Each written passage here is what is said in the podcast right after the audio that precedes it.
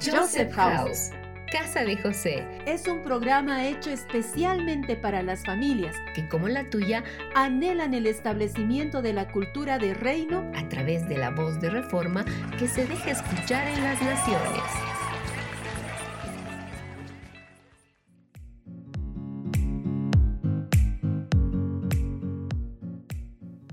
Hola a todos, bienvenidos. Un caluroso saludo para todos los que nos están escuchando en este programa vamos a compartir acerca de la santidad. Quiero empezar leyéndoles el siguiente verso. El que tiene mis mandamientos y los guarda, ese es el que me ama, y el que me ama será amado por mi Padre, y yo le amaré, y me manifestaré a él.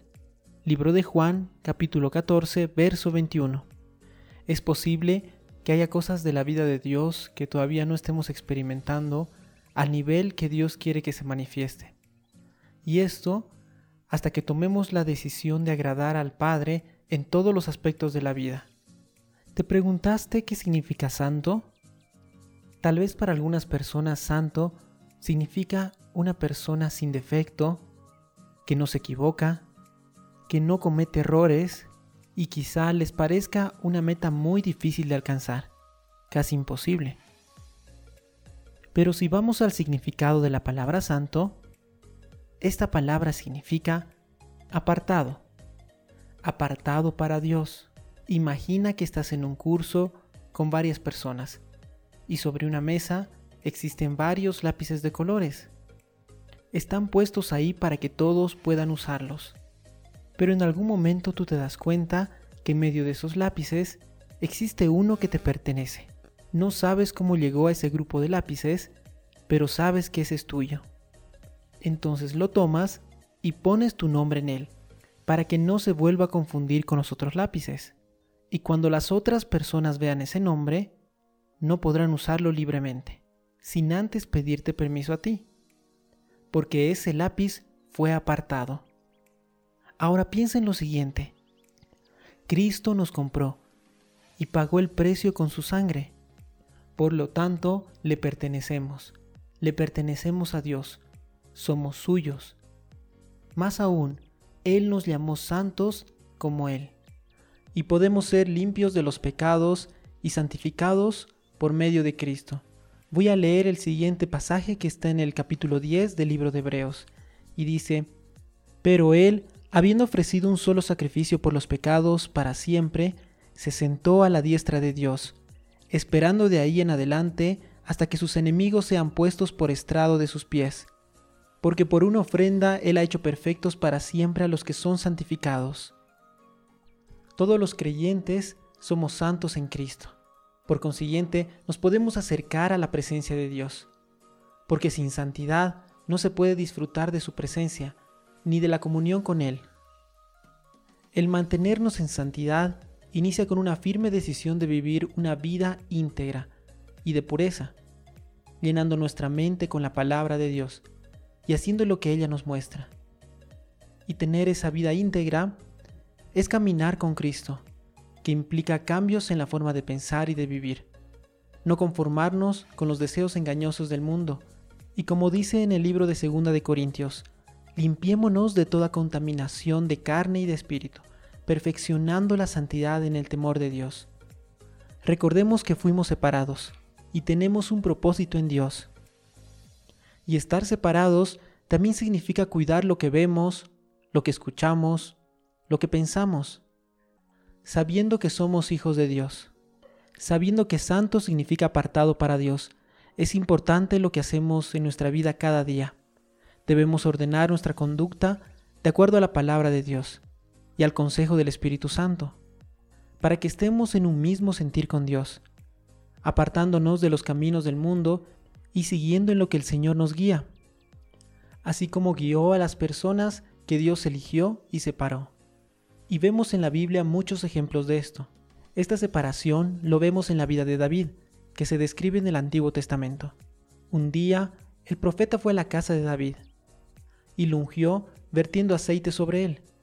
Desde ese día, David sabía perfectamente que estaba separado, con una misión, con un propósito. Quizá ningún profeta oró por ti, pero eso no significa que no fuiste separado. porque un día Dios fijó sus ojos en ti, te eligió y te separó, te trajo a este mundo con un propósito. Y por eso tenemos mucho cuidado con lo que oímos, con lo que vemos, con lo que pensamos, porque sabemos que somos templo del Espíritu Santo, que nuestra vida demuestre esa santificación que recibimos a través de Cristo.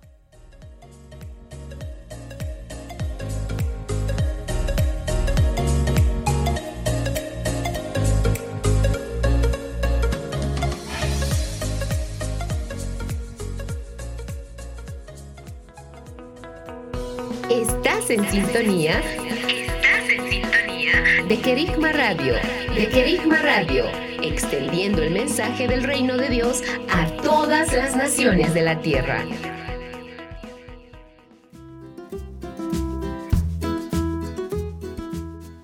Bienvenidos a un nuevo programa de Joseph House, Casa de José. Como ustedes recordarán, mi nombre es Shalom y estamos para acompañarlos todos los martes junto a mi amigo, compañero, profesor, colega y posiblemente primo lejano, Lucas. ¿Primo lejano, Shali? pues lo estuve sospechando desde hace algunos meses. Digo, porque ambos tenemos orejas muy parecidas, ¿no te diste cuenta? Además, todos descendemos de Noé y el hecho de que seamos del mismo país pero dejémoslo ahí. Lo que sí es seguro es que eres mi hermano en Cristo. Eso sí, pero ¿orejas? Creo que nunca había observado tus orejas de cerca. Oh, cierto. Posiblemente seamos primos lejanos de orejas o algo así. Bueno, bueno.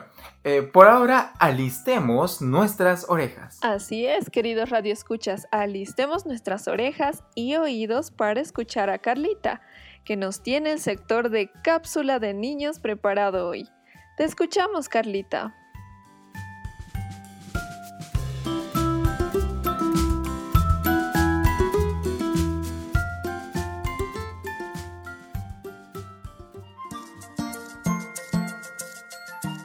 Muchas gracias amigos. Bien, Llegó el momento de escuchar a los estudiantes. Sí, en esta oportunidad estamos hablando de la santidad, pues nuestros niños nos dirán cómo es mantenerse santo y qué hicieron ellos, a qué renunciaron, cómo cambiaron para mantenerse así, santos como Cristo. Escuchemos.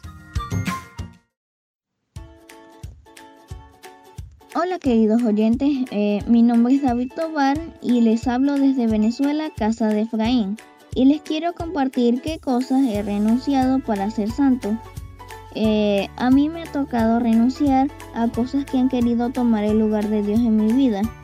Por ejemplo, una vez yo renuncié a jugar videojuegos porque a veces en los tiempos de adoración de los ensayos de la congre prefería jugar, eh, jugar que adorar a Dios.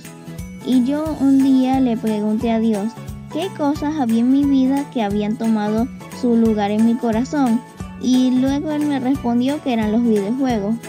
Y de ahí en adelante puse en primer lugar a Dios y no es que estén mal los videojuegos, es que no, estos no pueden tomar el lugar de Dios en nuestras vidas, porque Dios debe ser nuestra prioridad bueno, y lo que yo opino que hay que hacer para mantenernos en santidad es que Dios sea el primer lugar en nuestras vidas, porque ser santo es pertenecerle solo a Él.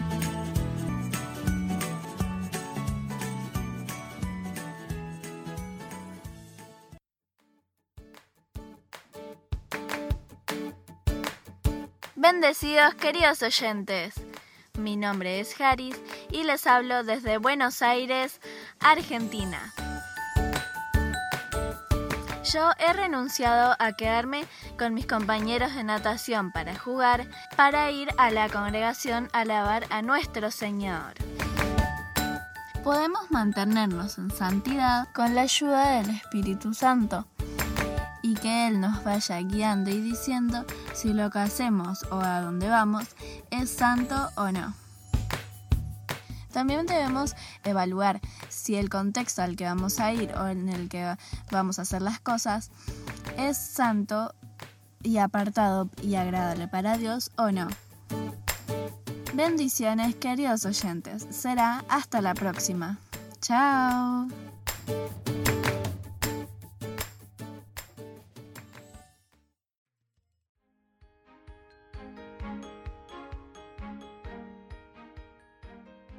Hola queridos oyentes, soy Isabela Mario y les voy a contar a qué cosas he renunciado para ser santo.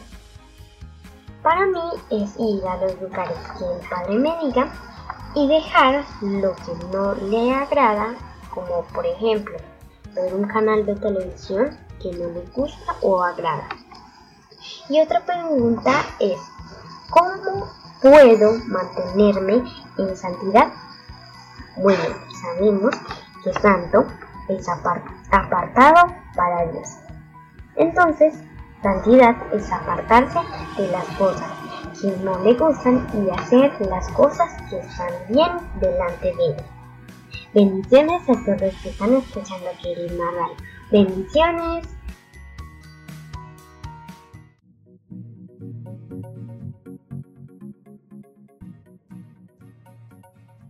Quiero compartir con ustedes algo muy importante que está en Efesios capítulo 2 versos 19 al 22. Dice así, así que ahora ustedes, los gentiles, ya no son unos desconocidos ni extranjeros, son ciudadanos junto con todo el pueblo santo de Dios. Son miembros de la familia de Dios. Juntos constituimos su casa, la cual está edificada sobre el fundamento de los apóstoles y los profetas. Y la piedra principal es Cristo Jesús mismo. Estamos cuidadosamente unidos en Él y vamos formando un templo santo para el Señor. Por medio de Él, ustedes los gentiles también llegan a formar parte de esta morada donde Dios vive mediante su Espíritu. ¡Qué tremenda verdad! Cada uno de los niños habló de cómo trató de dejar algunas cosas y fue victorioso para mantenerse santo. Pero sigamos escuchando porque aún hay más. Bendiciones, soy Jairo Aguirre, hablo desde Perú, Huaraz, departamento de Ancash específicamente. Bueno, ¿a qué cosas he renunciado para ser santo? Básicamente a cosas como juegos de la Play, y cosas así que como que ocupaban mucho tiempo, tiempo que podía usar para adorar al Padre. Yo pienso que cumpliendo lo que decimos, básicamente no decir voy a ayunar 40 días y terminar ayunando 30 porque comiste 10 eh, días, entonces creo que es cumplir lo que decimos y por sobre todo mantenernos en eso. Paz.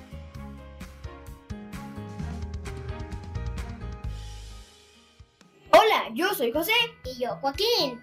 ¿A qué cosas has renunciado para ser santo? Hemos renunciado a jugar Plants vs. Zombies, a ser egoístas, a juguetes que tenían símbolos del enemigo, a ver películas de violencia y a escuchar ciertas músicas. ¿Cómo podemos mantenernos en santidad? Bueno, el Padre nos, nos prometió a un ayudador y ese ayudador es el Espíritu Santo. A Él debemos pedirle ayuda para no pecar, para obedecer al Padre, para que nos ayude a descubrir sus maravillosas virtudes y poder aplicarlas en cada día. Por ejemplo, nuestro Padre es bondad. Yo también quiero ser bondad. Él es paciencia. Yo también quiero hacer paciencia. Él es honestidad. Yo también quiero ser honestidad. Él es verdad. Yo también quiero ser verdad. Él es amor. Y el amor es más fuerte que la muerte. Bendiciones. Paz.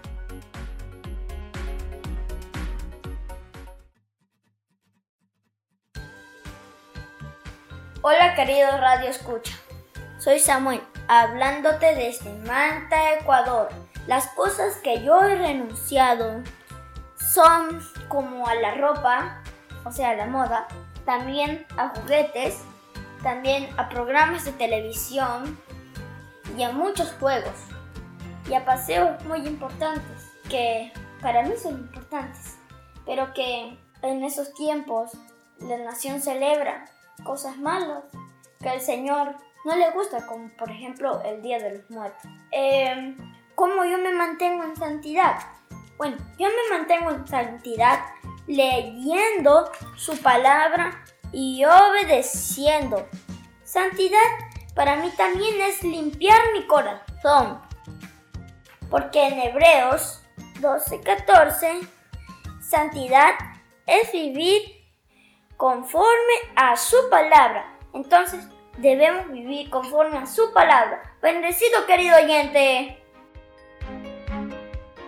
Querido oyente, quiero que te tomes un tiempo para meditar en qué cosas vas dejando cada día para que Cristo se vaya formando en ti y seamos santificados por medio de Él, así como cada niño que escuchamos hoy. ¿Qué te parece si después puedes compartirlo a tu familia? Por ahora, continuemos con nuestra programación.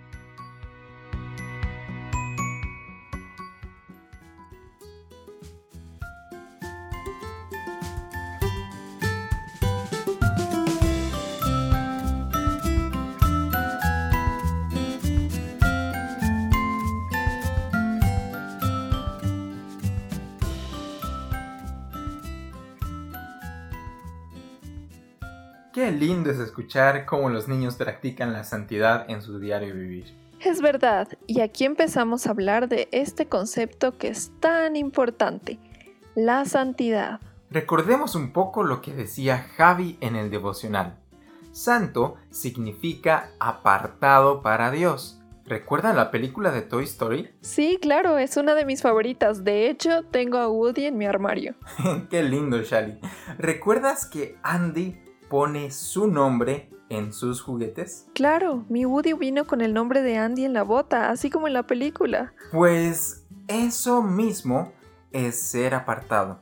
Así como Andy distinguía a sus juguetes poniendo su nombre en ellos, Dios nos distinguió de las demás personas para que seamos exclusivamente para Él. Justamente mientras hablabas de esto, recordaba lo que Pablo dice en su carta a los Efesios. Lo leeré para ustedes. Incluso antes de haber hecho el mundo, Dios nos amó y nos eligió en Cristo para que seamos santos e intachables a sus ojos. Dios decidió de antemano adoptarnos como miembros de su familia al acercarnos a sí mismo por medio de Jesucristo. Eso es precisamente lo que Él quería hacer y le dio gran gusto hacerlo. Efesios 1, 4 y 5. Shali, qué pasaje tan lindo y preciso mencionaste. Sigo pensando en la parte que dice, Dios nos amó y nos eligió en Cristo para que seamos santos e intachables a sus ojos. ¿Te das cuenta que es solo en Cristo que podemos ser santos? ¡Wow! Tienes razón. Solo si estamos en Cristo, es decir, dentro de Cristo, es que podemos ser santos. Exacto, Shali. La pregunta sería, ¿por qué Jesús es el único que puede hacernos santos? Pues Él fue santo desde un principio y al venir a la tierra y mantenerse santo como hombre, abrió el camino para que todos los que estamos en Él podamos ser santos también. Claro, ahora lo entiendo. ¿Qué posibilidad hay que alguien que esté dentro de Cristo no sea santo? Me pregunto cuánto le habrá costado a Jesús mantenerse santo cuando era un niño como nosotros. Y como nuestros radioescuchas, claro está. Escuchemos el siguiente sector.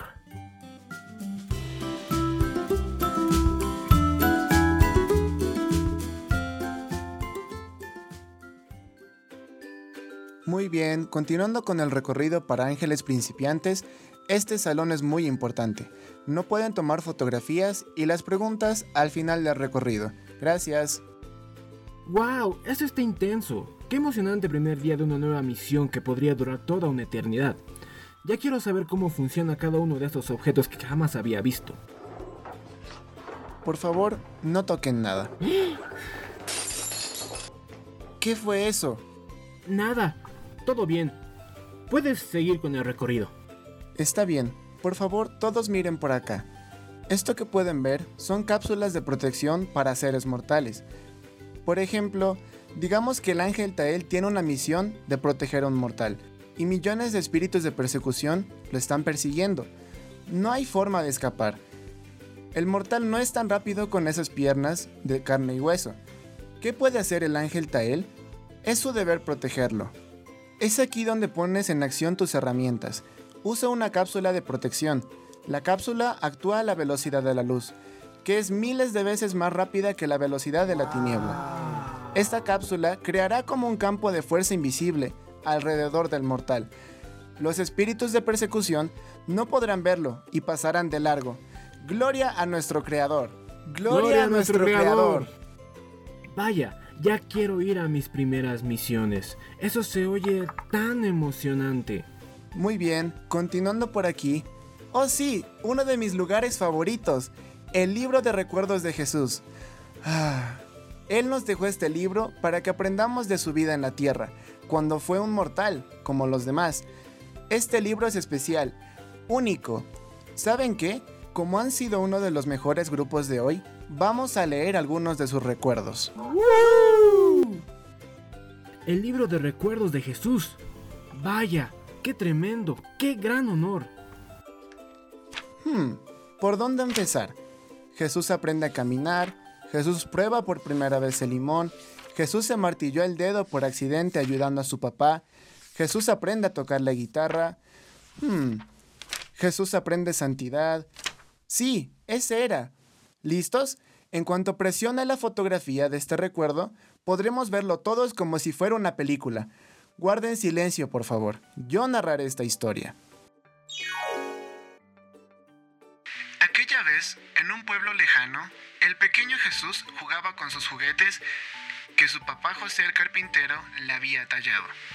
En ese entonces estaba muy de moda los juguetes en forma de armas, espadas de juguete, hachas de juguete y otros. Todos los niños los tenían, excepto Jesús. Y por supuesto Jesús se dio cuenta de esto, porque los demás niños lo molestaban por esta razón. Jesús le dijo a su papá que él también quería jugar con este tipo de juguetes. Él tenía alrededor de seis años, pero su padre se lo negó. Le dijo que esos juguetes no eran buenos y que el hecho que los demás niños lo usaran no significaba que estaba bien. Jesús no lo entendió, pero fue obediente y se fue a jugar con otros juguetes de animales de madera. Mientras tanto, los otros niños estaban cerca de su casa y se pusieron a jugar con sus armas de juguete porque quería jugar también con ellos, pero no tenía una espada de madera. De todas formas se acercó y les preguntó. ¿Puedo jugar? No, no queremos jugar contigo. No queremos jugar con esos juguetes de granja que tienes. Eso es para bebés. Se nota que no tienes juguetes que están a la moda como nosotros. Mi papá dice que esos juguetes no son buenos. Los niños se rieron y dijeron, ¿Eso dice tu papá? ¿En serio? Entonces tú puedes ser el granjero y nosotros seremos los guerreros. Jesús se quedó a mirar cómo ellos jugaban dándose golpes de mentira. Pero uno de los niños no midió su fuerza y golpeó muy fuerte al otro. Al niño le dolió tanto que soltó su juguete y empezó a llorar. Su brazo había quedado morado por el golpe. Los demás niños se asustaron, tanto que se fueron corriendo. Se fueron todos, excepto Jesús. Él se levantó y lo abrazó, a pesar de que se habían burlado de él. Entonces Jesús se quedó a su lado hasta que el niño dejara de llorar, y el moretón desapareció. El otro niño sonrió y le dio las gracias. Y Jesús lo animó a dejar esos juguetes que literalmente le hacían daño. Ganó un amigo. En la hora de la cena, Jesús les contó a sus papás lo que había sucedido. Y el moretón desapareció. ¿Pueden creerlo? ¿Sabes, papá? Creo que fue buena idea hacerte caso acerca de no jugar con armas. Ahora tengo un amigo. La obediencia te cubre, Jesús. Pero quiero que entiendas algo. Tú eres un niño especial. Dios te escogió para un gran propósito, una gran misión. Es por eso que no puedes vivir como todos los otros niños y no puedes hacer todo lo que los otros niños hacen. ¿Entiendes eso? Que sí, papá. Y la verdad, no me gustan las armas. Solo quería jugar con ellas para tener más amigos. Te entiendo, pero sabes, lo que Dios puso en ti es tan valioso que muchas veces vas a tener que separarte para poder cuidar ese tesoro. Y con separarte me refiero a no hacer lo que los demás hacen. Eres un niño diferente. Tienes razón, papá. Además, fue extraordinario ver lo que pasó hoy con Manasés. Y no hubiera podido consolarlo si yo hubiera estado jugando con todos los otros niños. Es bueno ser diferente y me alegra no jugar con armas. No quisiera lastimar a nadie. Ah, Jesús es tan bueno. Él sabía lo que les convenía. Bueno, ahí termina ese recuerdo. Fue corto, ya lo sé. Espera, ¿estás llorando, Ángel? Itaí. Me llamo Itaí. Digo, no, no estoy llorando. Es solo que se me entró una cápsula de protección al ojo. Espera. Hay algo escrito detrás de la imagen del recuerdo. ¿Qué? Nunca lo había visto. ¿Quieres leerlo tú, Itaí? Será un honor. Aprendiendo santidad. La santidad es un requisito de todo hijo de Dios. No es simplemente apartarnos de un montón de cosas que el mundo ama. Si nos apartamos de lo malo, nos acercamos a lo bueno, que es Dios. Disfrutemos estar lo más cerca de Dios. Eso fue hermoso y diferente a lo que aprendí todos estos años, pero debemos continuar.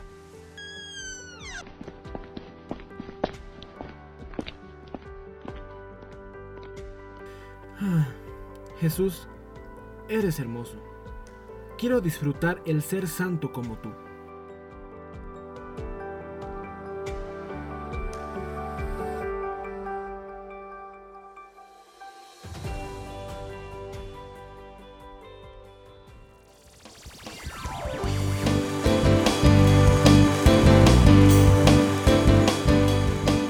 Estás en sintonía de Querigma Radio. Querigma Radio. Extendiendo el mensaje del reino de Dios a todas las naciones de la tierra. A todas las naciones de la tierra.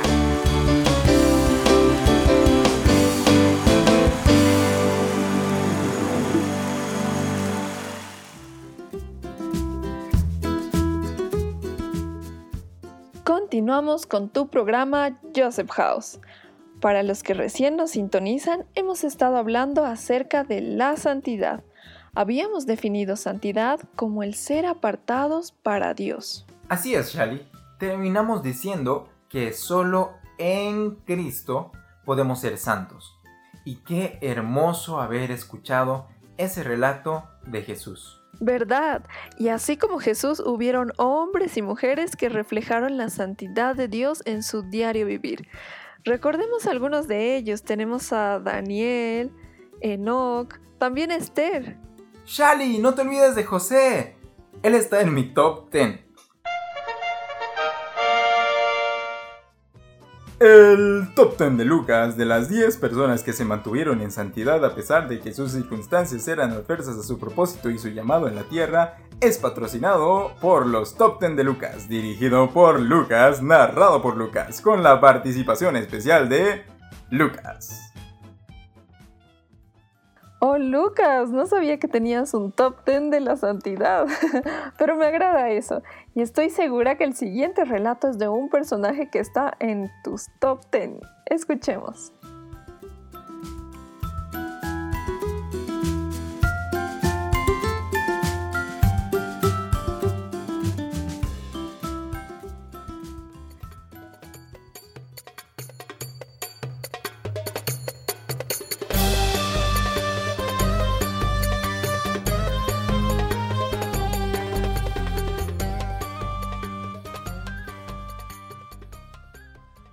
Gracias. Una vez más estamos en el sector de entrevistas.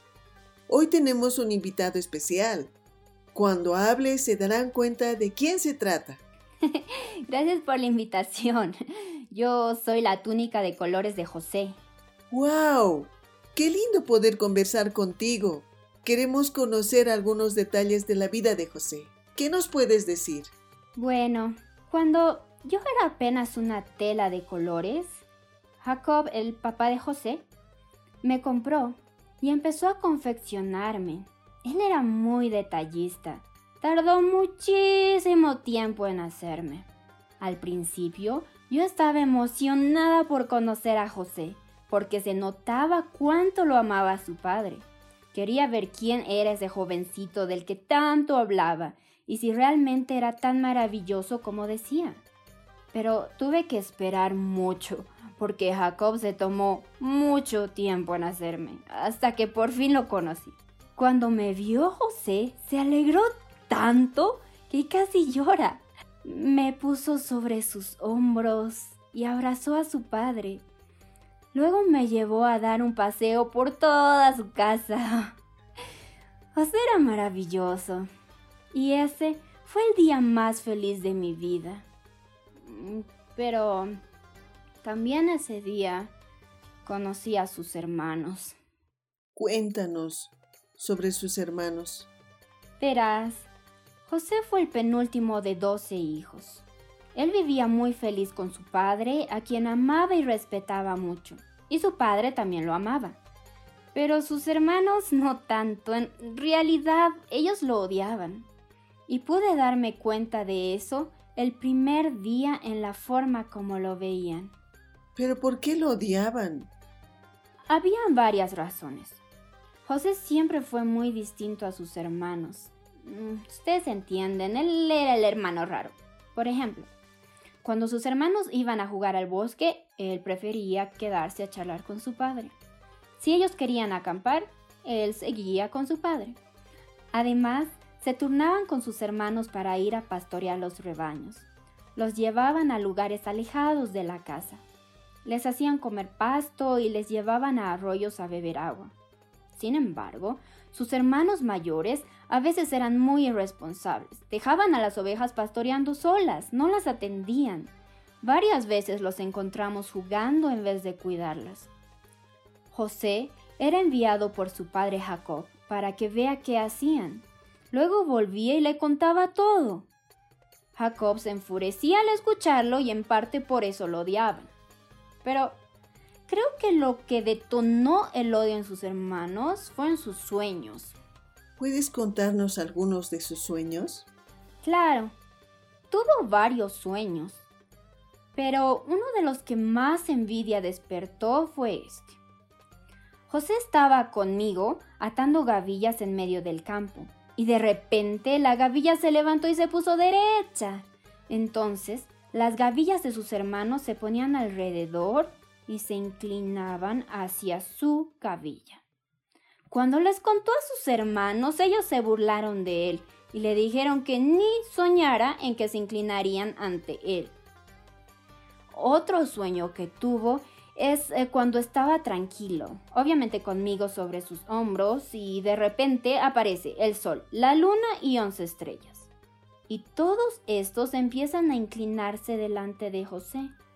José les contó a sus padres y hermanos, y ellos le dijeron que era demasiado soñador. Incluso Jacob lo reprendió. ¿Y qué desencadenaron sus sueños? Mm, fue terrible. Un día, sus hermanos fueron a pastorear al rebaño al lugar de Siquem. José y yo nos quedamos en casa. Pero ya por la tarde, al ver que tardaban en volver, Jacob le pidió a José que fuera a ver a sus hermanos y trajera un reporte de cómo estaban ellos y los ganados. Entonces fuimos al lugar donde se pastoreaba, pero no los encontramos allí. Así que seguimos buscando un buen tiempo y dando vueltas por el lugar, hasta que un buen hombre, muy amablemente, nos dijo que los escuchó decir que llevarían a pastar a los rebaños a un lugar llamado Dotán. Entonces emprendimos el camino hacia ese lugar, y al llegar los pudimos ver. A medida que nos acercábamos, empezaron a molestar. Ellos decían, allí viene el soñador, y se burlaron de José. Yo me enfurecí y quería darles una buena paliza. De hecho, estaba a punto de hacerlo. Pero me acordé que era una túnica y que no tenía puños para golpearlos. en lo que yo iba pensando eso, nos agarraron. El corazón de José empezó a latir muy fuerte. Jamás lo había sentido tan asustado mientras gritaba, No, hermanos, no lo hagan, no forzajearon tratando de separarme de José hasta que lo lograron. ¿Y qué pasó luego? Pasó lo peor. Ellos querían matarlo. Primero metieron a José a un pozo sin agua y pensaban dejarlo allí. Hubiera muerto. Pero gracias a Dios, Judá, su hermano, les convenció de que lo vendieran a los mercaderes. Y así lo hicieron. Y esa fue la última vez que lo vi en mucho tiempo. Sus hermanos me mancharon con sangre de chivo y le mintieron a su padre diciendo que habían encontrado la túnica en el camino. Jacob pensó que José había sido devorado por algún animal y lloró mucho. Oh, qué duro. ¿Y no volviste a encontrarte con José más? Déjenme contarles. Después de la supuesta muerte de José, Jacob me lavó y me guardó en una canasta. Pero casi cada día me sacaba y lloraba sobre mí su muerte. Así que además de ser túnica, también cumplí el papel de pañuelo. Pero no me importaba. El dolor de Jacob era tan fuerte que por lo menos intentaba consolarlo. Muchas veces traté de decirle que José no había muerto, que estaba vivo en algún lugar de Egipto, pero jamás me entendió. Y mientras, yo me preguntaba qué estaría haciendo José, solo en Egipto y sin mí.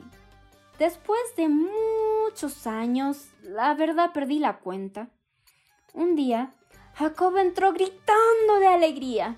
Por fin se había enterado que José no había muerto y empezó a preparar su ropa para viajar a ver a José. Yo le grité, no te olvides de mí. Pero como siempre no me escuchó. Ya estaba a punto de salir y volvió deprisa por mí se acordó de llevarme. Viajamos varios días hasta que llegamos a Egipto. Durante el camino yo me preguntaba qué haría José al volverme a ver. Seguro se alegraría mucho. ¿Y qué diría al ver a su padre? Seguramente lloraría de alegría. Pero lo que más me preocupaba era qué haría al ver a sus hermanos. Durante el camino ellos se oían muy asustados, pues decían que José era ahora alguien con mucha autoridad, que aún podía enviar a matarlos.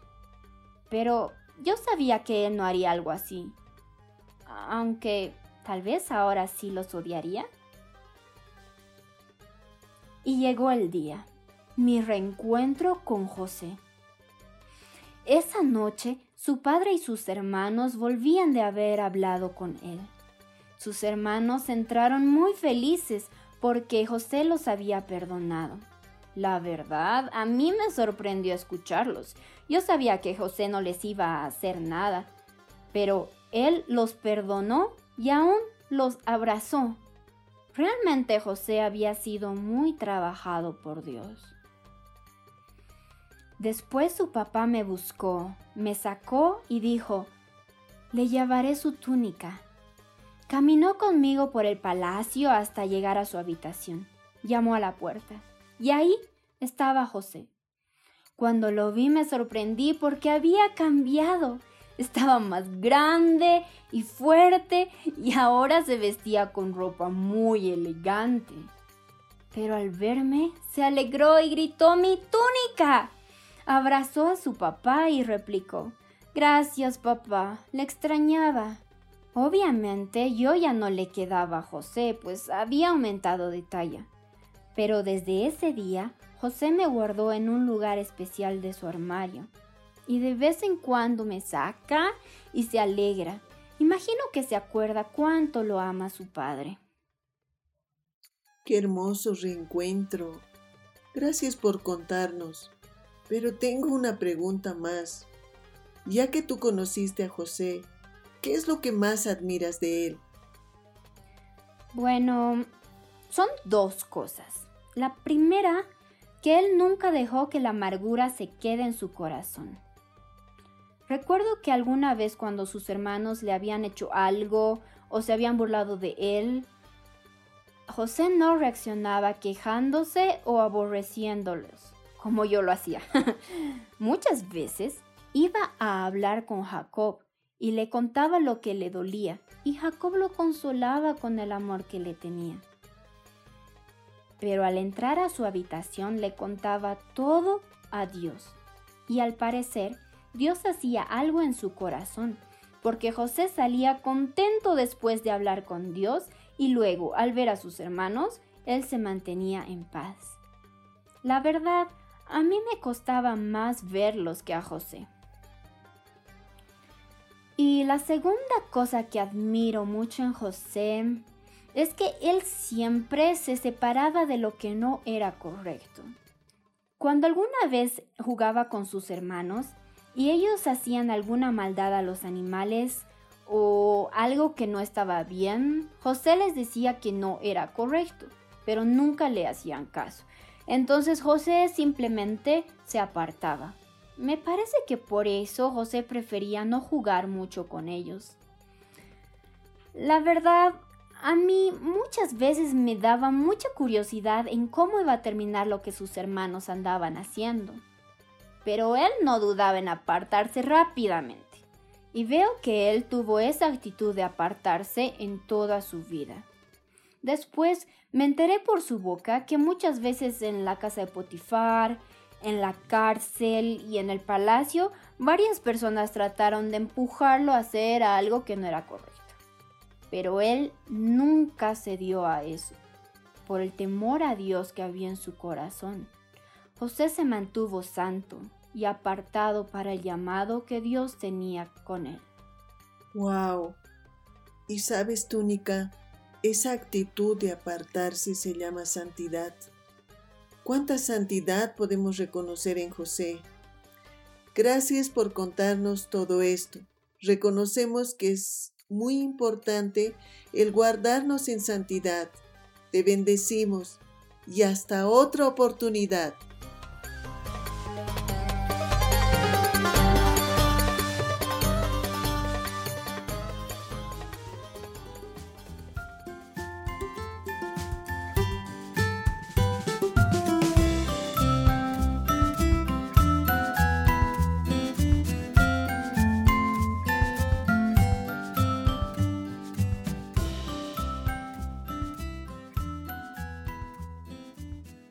Gracias, Feli. Hermosos detalles que pudimos escuchar acerca de la vida de José. Y por cierto, Radio Escuchas, José está en mi top 10.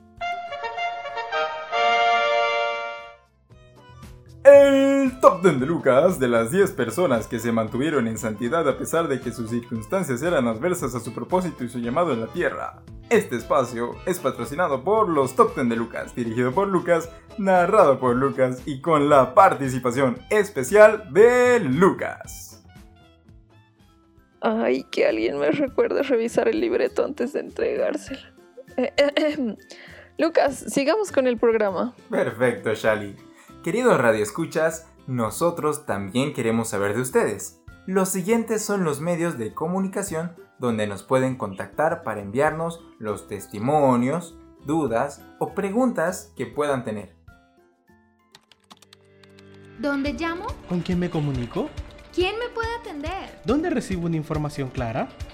Estamos, para, servirte. Estamos para servirte. Estos son nuestros canales de comunicación. Vía Skype. Joseph House. Vía WhatsApp. Más 59 177 592 320. Vía email. Info arroba josephhouse.com. Y en la web www.josephhouse.com.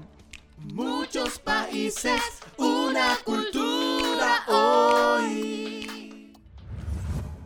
Y como todos los martes, llegó la hora de escuchar a nuestro amigo investigadorinsky ruso, que nos es de mucha ayuda cuando se trata de viajar. Cierto, él nos llevó a bibliotecas inmensas, países lejanos, lugares tan extravagantes como el Salar de Uyuni. Nos transportó en el tiempo y el espacio a sucesos históricos importantes, y todo para enseñarnos verdades del reino. Es por esto que estoy emocionado y expectante del viaje de hoy, queridos radioescuchas, los invitamos a escuchar lo que nuestro querido amigo Víctor tiene preparado para nosotros hoy.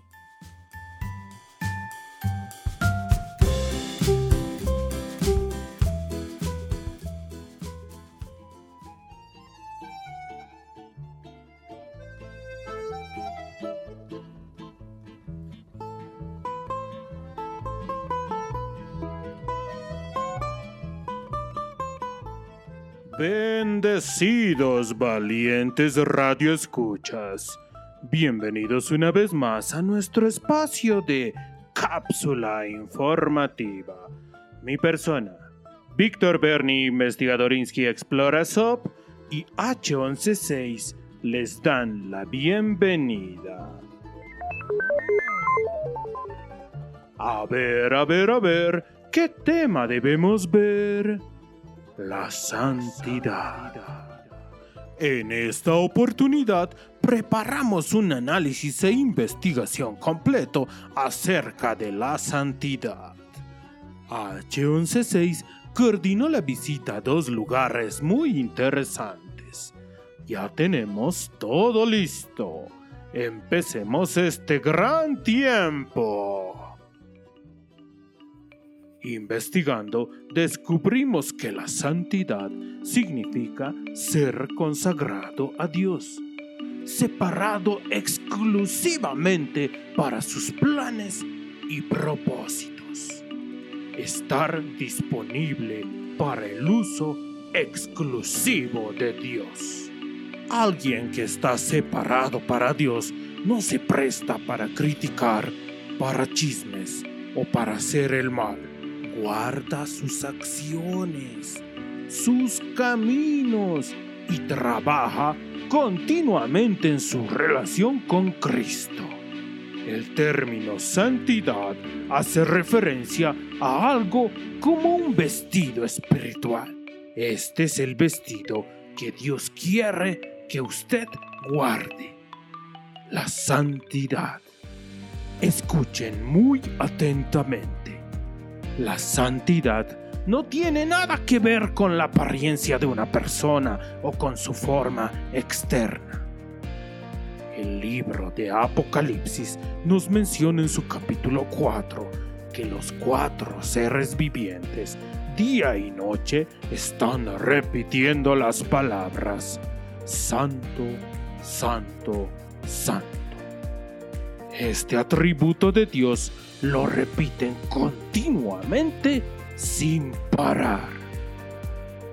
La santidad es un atributo que no puede ser encontrado fuera de Dios.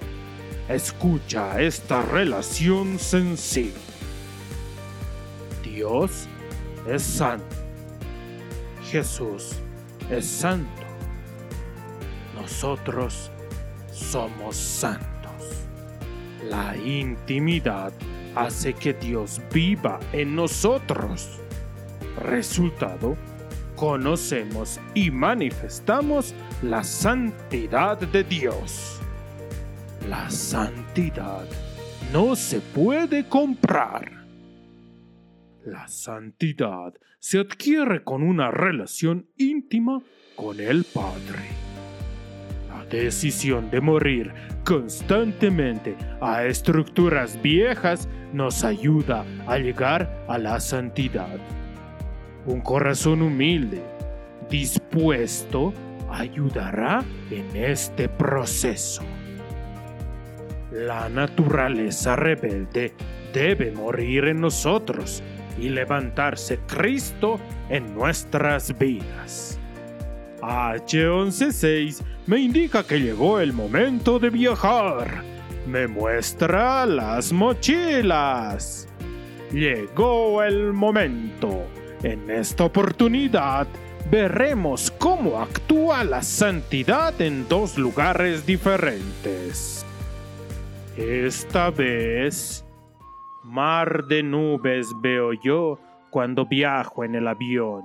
Me emociona esta ocasión pido a Dios su protección. Adorando viajo yo cantando una canción. Mi robot atento está ante toda situación. H116 lo coordinó, los detalles revisó, dos, tres veces confirmó, rutas, vías y un camión. Yo ya debo descansar y fuerzas recuperar. Necesitamos aclarar un tema llamado santidad.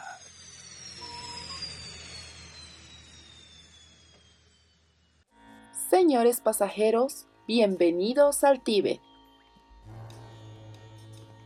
Investigaremos a los monjes tibetanos. Nos informan que acá los monjes trabajan y meditan mediante una serie de reglas. Ellos tienen votos y pasos que deben seguir.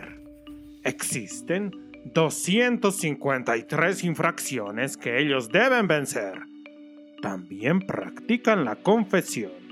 Ellos buscan la iluminación desarrollando su espíritu, principalmente mediante la meditación. De alguna manera buscan la santidad mediante reglas otorgadas por un hombre.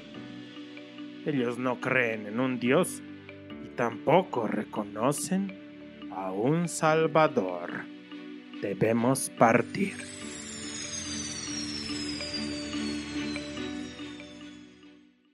Señores pasajeros, bienvenidos a la India. En este lugar conseguimos mucha información. Escuchen. Para encontrar la santidad, las personas buscan desarrollar su espíritu. Lo primero que hacen al despertar es bañarse en un río cercano. O en casa si no viven cerca de un río o un arroyo. Ellos creen que esa acción les comunica con la santidad. Sin haber desayunado, van al templo de la comunidad y ofrecen flores y alimento al dios local.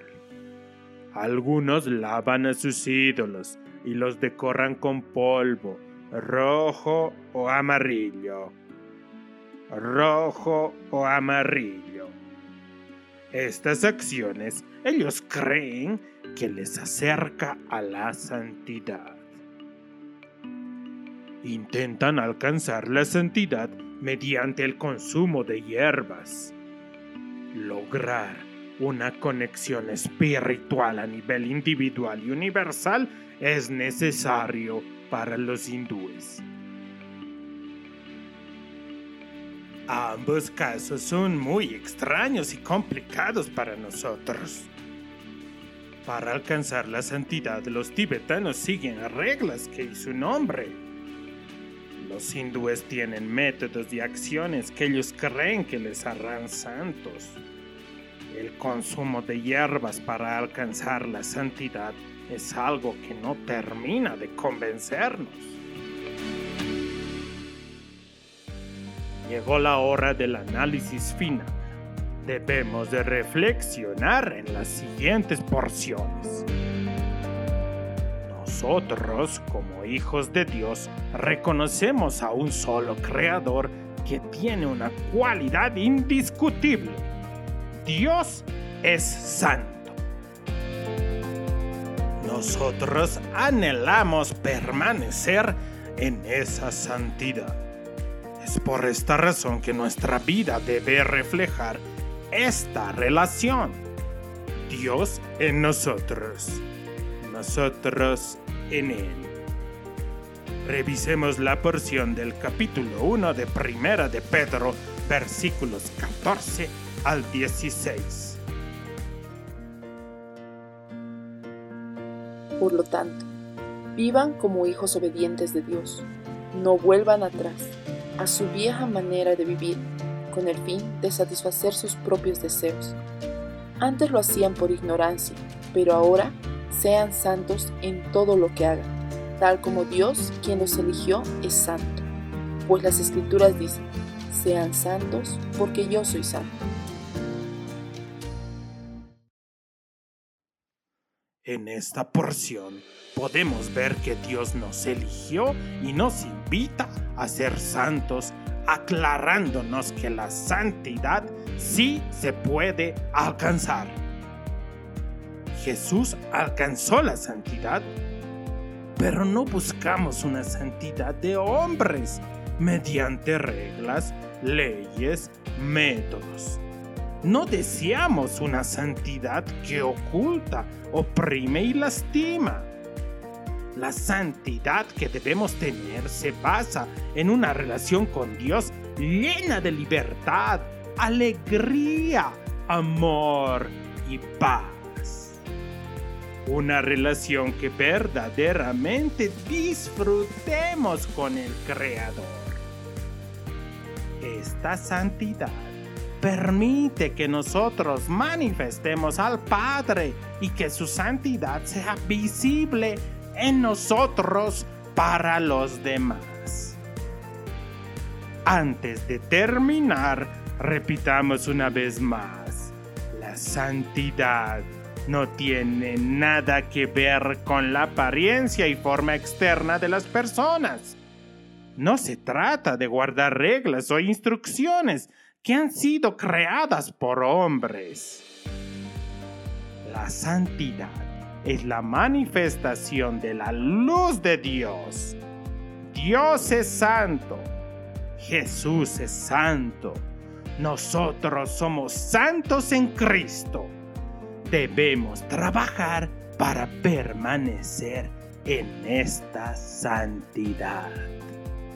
Muy bendecidos nos despedimos, valientes radioescuchas. H116 y su fiel servidor Víctor Berni, investigador Rinsky, Explora SOP, los bendicen. Hasta la próxima. Algo importante.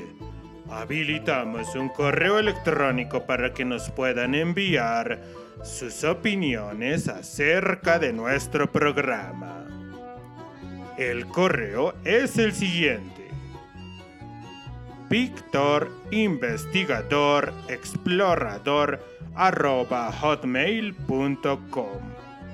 Lo repetimos una vez más. Víctor Investigador Explorador arroba hotmail.com. Gracias.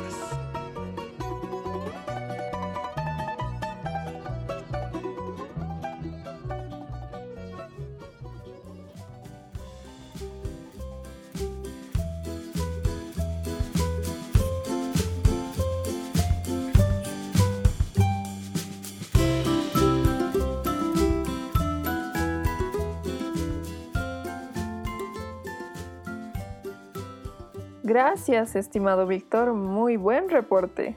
Recuerden, radioescuchas, la santidad no tiene que ver con la apariencia o la forma externa de las personas, sino que es un atributo que solo puede ser encontrado en la intimidad con Dios. Es cierto, y en esa intimidad cuando reconocemos cuán grande es Él, cuán glorioso y cuán sublime, podemos percibir su hermosa santidad. Shali, dijiste una palabra clave. ¿Y te das cuenta que esta característica de Dios también se refleja en nosotros? Recordaba que David decía que adoremos al Señor en la hermosura de su santidad. Así es, Lucas. Y queridos radioescuchas, queremos despedirnos haciéndoles escuchar esta canción tan linda que esperamos que se pueda convertir en adoración en sus vidas. Hasta el siguiente programa. ¡Aleluya!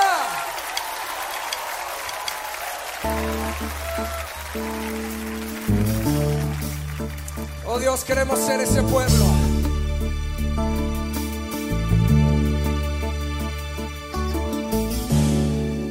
Cuán bello es el Señor,